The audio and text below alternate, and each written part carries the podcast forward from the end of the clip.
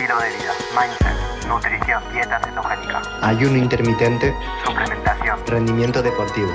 Phil Hugo Farmacéutico, podcast. Ok, el dutasteride es una nueva forma de finasteride eh, que va a inhibir una enzima que llamamos eh, la 5-alfa eh, reductasa, que va a ser la responsable de producir DHT.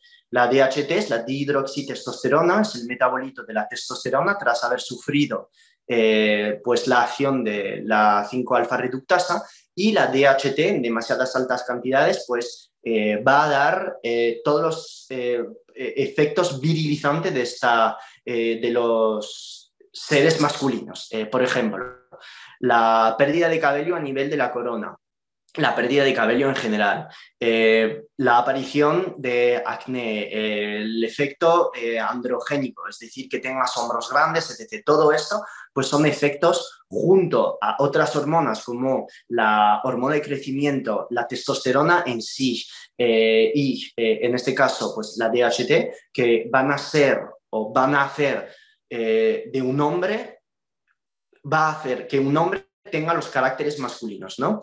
Entonces, la 5-DHT, el único problema que puede parecer increíble para la ganancia de masa muscular, etc., pues el único problema es que en altas cantidades llega a hacer perder el cabello. Entonces, ¿qué se da para reducir la pérdida de cabello? Pues finasteride y o dudasteride, que es como la nueva forma de, una farmacocinética más eh, evolucionada, ¿no? Eh, optimizada frente al, finasteride y crea menos eh, efectos secundarios.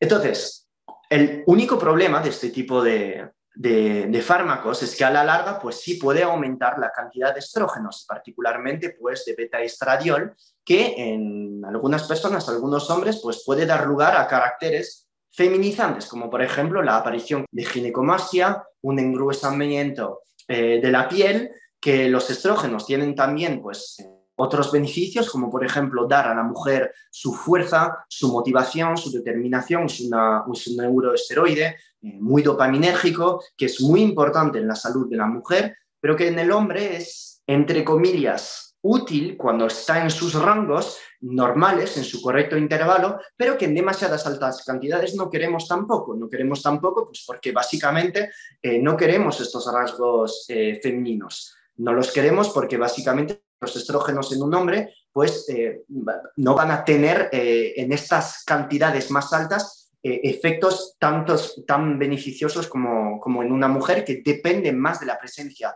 de estrógeno y de progesterona como fuente o como hormonas para poder regular su ánimo, sus huesos, su inflamación, etc. ¿Ok? Entonces, la única manera de poder tú regular la aromatización de la testosterona es efectivamente manteniendo un porcentaje de grasa bajo, una inflamación baja, cuidando lo que estás comiendo, eh, no metiéndote alcohol hasta arriba, eh, dejando de lado muchas veces los aceites de semillas, eh, dejando de lado eh, pues, el azúcar, de vez en cuando no pasa nada, por ejemplo, post-entrenamiento una vez por semana, pero no estar haciendo de tu dieta, que supongo que si estás en filo comiendo mi contenido, eh, no estás metiéndote arriba y ice cream durante todo el rato, pero básicamente el azúcar, el aceite de semilla, tener una correcto, un correcto equilibrio a nivel de, de tu terreno digestivo, estar entrenando fuerza, eh, para poder mantener tu sensibilidad eh, a la insulina eh, correcta, tus niveles de testosterona correctos también, tener buenos niveles de, testosterona. Además, hacer o no hay un intermitente si te ayuda a restringir tu ingesta calórica para no estar ganando grasa, porque es esta misma grasa que te va a hacer aromatizar la testosterona que tienes. Entonces, todo esto, pues sí, efectivamente, en personas que toman este tipo de fármaco, vas a necesitar muchísimas más otras cosas al lado para poder mantener este equilibrio testosterona, estradiol, DHT, 100%.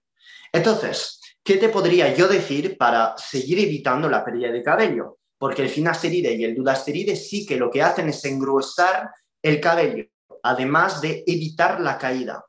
Sin embargo, yo pienso que hay también otras maneras, porque muchas veces personas que toman demasiadas cantidades de finasteride o dudasteride, pues acaban con problemas del líbido, acaban con problemas o incluso de fatiga o de depresión. Acaban con problemas eh, de hasta falta de fuerza en el gimnasio. Y es por ello que yo este tipo de fármacos es que a pesar de sus beneficios sobre la retención del cabello, no le veo mucho sentido tomarlo durante muchos años. Si hay una persona que ya tiene miedo y pues no no, ya no quiere perder más cabello, lo veo. Ok, perfecto, vamos a parar la caída del cabello.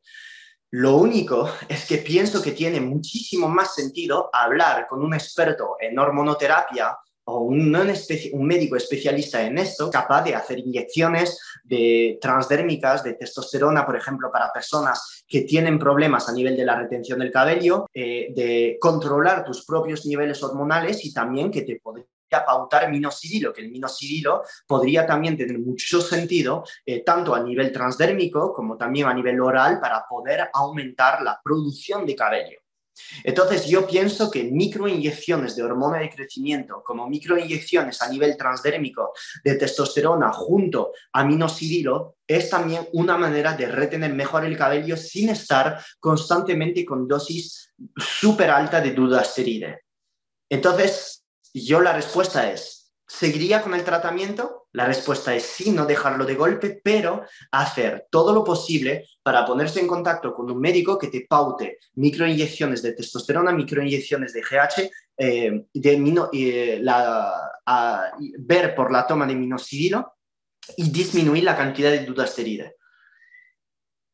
Muchas cosas, lo sé. Y esto no es consejo médico, no soy médico, esto tiene propósito educativo. Pero ya sabiendo esto, eh, pues entonces que sepas todo ello, porque, lo repito, en un hombre que tiene demasiado estradiol por o no entrenar suficiente, o pasarse con las calorías, o pasarse con el azúcar, o pasarse con aceite de semillas, no exponerse al sol, durmiendo mal, va a ser un hombre sin líbido, con un cuerpo que no es masculino, con mucha grasa, con depresión.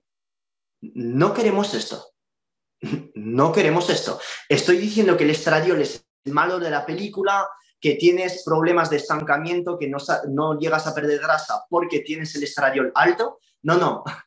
El estradiol no es la causa, es la consecuencia de los malos hábitos. Entonces es una interrelación siempre entre soy la causa y la consecuencia. Siempre preguntaros, ¿el huevo la gallina primero? Pues el estradiol en este caso, como la testosterona o otras hormonas, pueden ser causa y a la vez consecuencia. El estradiol es causa y consecuencia a la vez. ¿Ok? No es por decir, en la analítica me ha salido el estradiol alto y es por ello que no pierdo grasa o que estoy deprimido. No, el estradiol ha subido porque los malos hábitos han hecho que la testosterona aromatice. ¿Ok? Sé que son palabras un poco crudas, que muchas personas no les gusta escuchar esto porque muchas veces en las respuestas a mis dudas, hago la persona responsable de, en vez de hacer la persona víctima de sus hormonas. Entonces, no estoy diciendo que siempre sea así, pero muchas veces el estilo de vida impacta negativamente las hormonas. No son las hormonas las causas, son también muchas veces las consecuencias de los síntomas que tienes. Y es como cada vez un intercambio causa-consecuencia, causa-consecuencia. Y eh, esto se llama medicina, que no es tan blanco o negro, no es ser ingeniero. A más B igual a C, la medicina no es así. No para todo, salvo si te metes una inyección de cianuro, bueno, te mueres en tres minutos, pero obviamente eh, no todas las moléculas son así, blanco o negro. Y si tienes 25 años, hay otras maneras de mejorar esta pérdida de cabello si lo tomas para eso, ¿eh? Ya te lo voy diciendo.